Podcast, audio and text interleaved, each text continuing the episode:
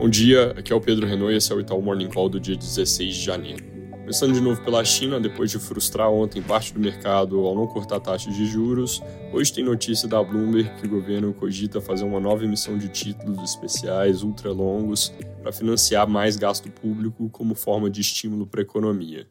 Isso é o que já tinha aparecido na mídia local chinesa no fim de semana, ainda não é notícia confirmada, mas é importante acompanhar, e o mercado já reage a isso, porque os volumes mencionados são grandes, seria coisa de um trilhão de renminbis, que dá 0,8% do PIB chinês. Para calcular o efeito na economia em termos de crescimento do PIB, caso venha esse gasto extra, a gente precisaria ainda saber onde acontece o gasto.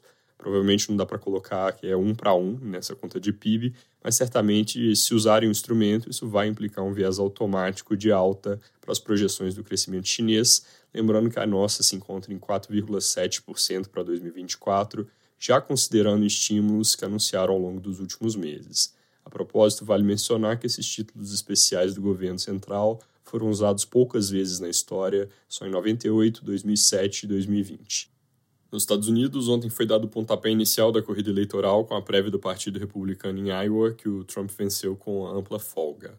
Nossa leitura é que ele vai ser o candidato do partido e que ontem foi o primeiro passo para solidificar esse cenário.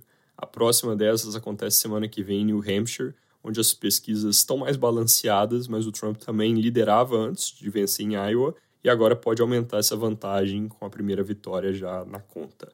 Na parte econômica, hoje tem sondagem industrial do Fed de Nova York e à uma da tarde, discurso do Waller, onde o mercado vai buscar sinais mais brandos depois do CPI, que veio consistente com o PCI bem comportado a ser divulgado na semana que vem. No Oriente Médio, vale comentar ataque do Irã a uma base do Mossad israelense no Iraque, relevante porque é um ataque do Irã, não de um grupo apoiado pelo Irã. A propósito, também é o primeiro desse tipo, pelo menos em termos de ser reconhecido oficialmente pelo governo em Teherã obviamente tem então potencial de trazer aumento das tensões.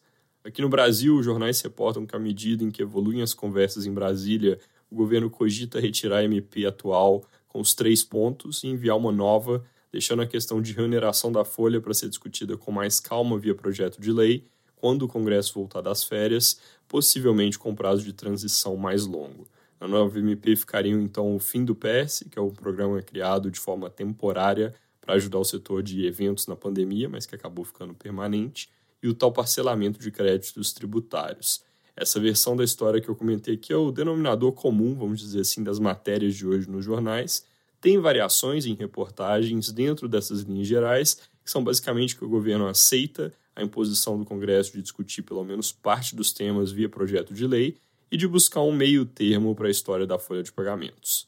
Falando de dados, hoje às 9 sai a receita do setor de serviços em novembro. Ela deve vir com alta de 0,1% mês contra mês. Isso se traduz em recuo de 1% ante novembro de 2022. Olhando para esse crescimento de 0,1 na margem, ele deve ser puxado por serviços oferecidos às famílias, alta que é relevante especialmente porque ele tem um peso importante nas contas de PIB. Destaque negativo na outra ponta deve ser a parte de transportes. Também sai daqui a pouquinho o IGP-10 de janeiro, que a gente projeta em 0,3%, abaixo da mediana de mercado, que está em 0,43%. É isso por hoje, bom dia.